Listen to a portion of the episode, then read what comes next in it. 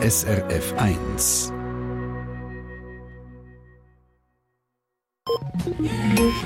SRF 1 Ratgeber Medizin.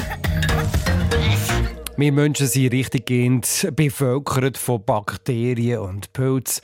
Allen voran im Darm ist es äh, ein richtiges Leben unterwegs, ein reiches Leben unterwegs. Mikrobiom, das ist gut so und zentral für unsere Gesundheit. Was macht das Mikrobiom mit uns genau und wie können wir ihm Gutes tun? Die Regula Zender von der SRF Gesundheitsredaktion. Redet man vom Mikrobiom, dann hat man es mit erstaunlichen Zahlen zu tun. Nur schon die Zahl von Bakterien und anderen Lebewesen, also Pilzen und Keimen, die im Darm leben, ist beachtlich. Um die 100 Billionen, schätzt man.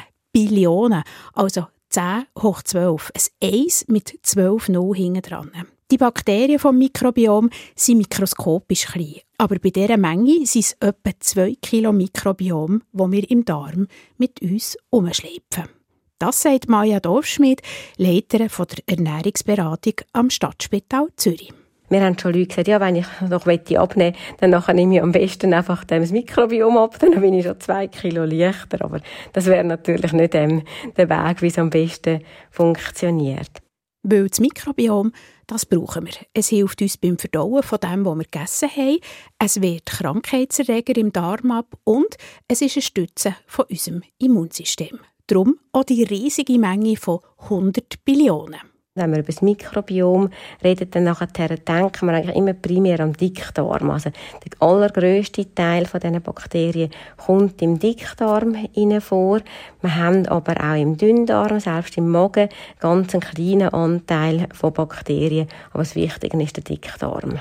Das Mikrobiom kann auch durcheinander geraten. Man forscht heute sogar daran, dass es für Krankheiten wie zum Beispiel Adipositas, also massives Übergewicht, Allergien oder Depressionen könnte verantwortlich sein. Es geratet auch durcheinander, wenn man Durchfall hat, wenn man verstopft ist oder wenn man Medikamente nimmt, wie zum Beispiel Antibiotika.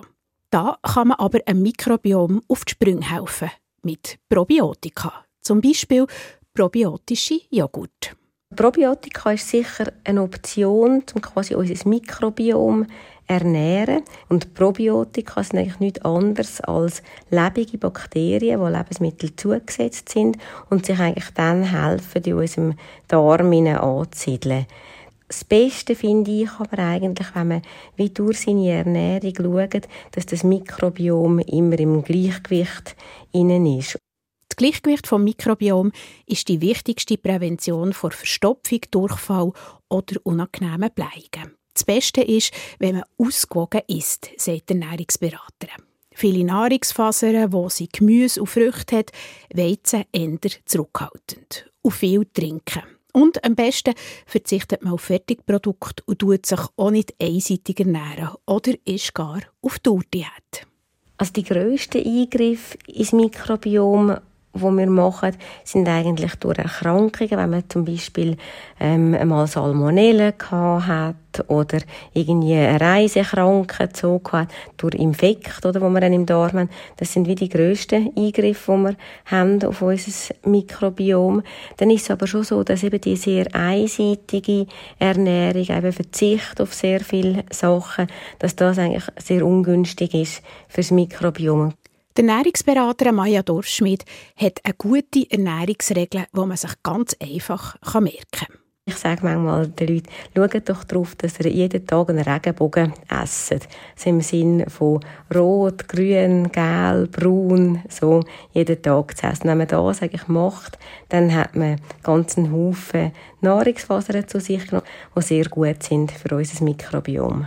Und man hat keine Beschwerden und ein Mikrobiom, das tipptopp zweck ist. Jeden Tag einen Regenbogen essen. Das kann man sich doch gut merken. Heute oben ist das Mikrobiom übrigens auch Thema in der Gesundheitssendung Pause im Schweizer Fernsehen am 9. Uhr auf SRF 1. Dazu gibt es auch einen Chat, wo dir rund um das Mikrobiom und zum gesungenen Darm schon jetzt auch eure Fragen könnt stellen Den Link findet ihr unter eine Sendung von SRF1. Mehr Informationen und Podcasts auf srf1.ch.